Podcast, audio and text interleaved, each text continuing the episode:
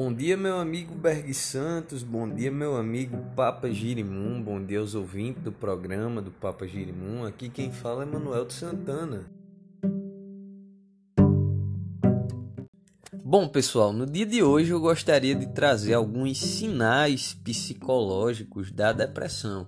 A depressão, como qualquer outra doença, ela traz alguns sinais.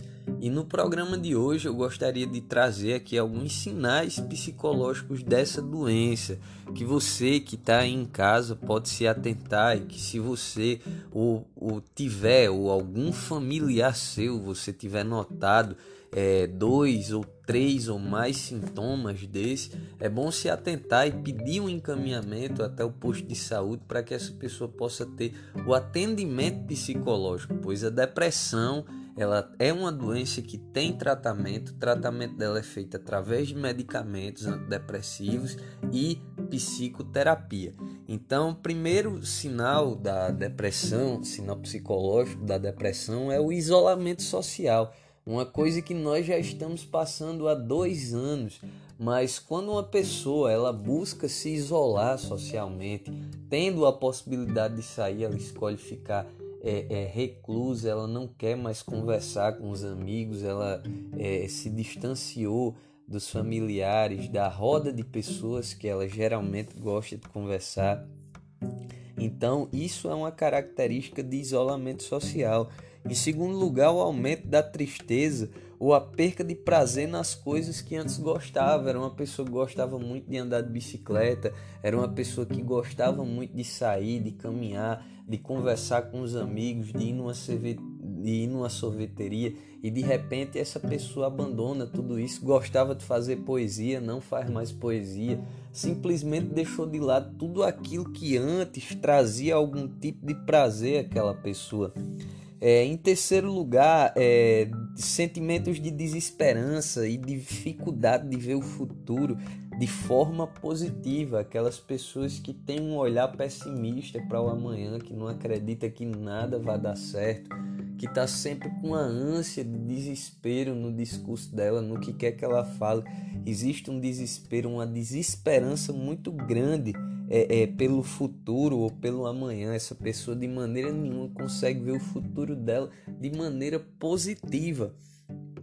É, em quarto lugar, a culpa e o ressentimento. A culpa e ressentimento. Uma pessoa que ela vive se culpando pelas coisas que fez no passado, que tem ressentimento de coisas que outras pessoas fizeram a ela, é, seja no trabalho, seja na vida, seja na, na faculdade, no dia a dia, a vizinho, a vizinha.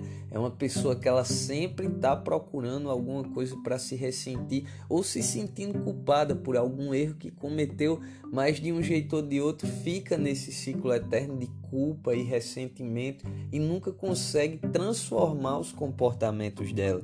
É, em quinto lugar, a baixa autoestima e o sentimento de inutilidade também é um sinal psicológico da depressão. A pessoa ela não consegue é, é, é, mais se enxergar suas qualidades, ela só consegue ver defeito em si mesma e, e, tem um sentimento muito grande de inutilidade no mundo. Ela acha que ela não é mais útil dentro da casa dela, dentro do trabalho dela, dentro dos lugares que ela realmente geralmente frequenta, até mesmo na roda de amigos dela, ela não se sente mais útil. E, e, e isso é um sinal psicológico da depressão.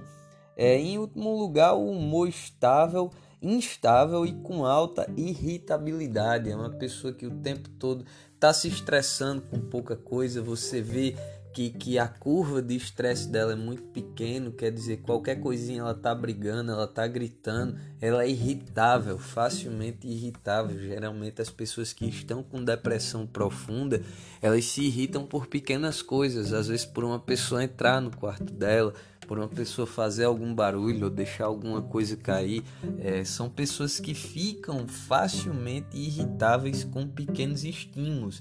Então, esses sintomas que eu trouxe são sintomas psicológicos da depressão. Se você notou em você mais de um ou dois, procure o atendimento médico, procure o posto de saúde da sua cidade e informe isso ao médico e peça o encaminhamento pra, para o tratamento psicológico, porque além das medicações, as medicações elas vão trazer um alívio é, é, para o sujeito, mas aquela depressão ela pode não ter somente origem química, ela pode ter também uma origem social, uma origem psíquica, então isso vai ser trabalhado na psicoterapia.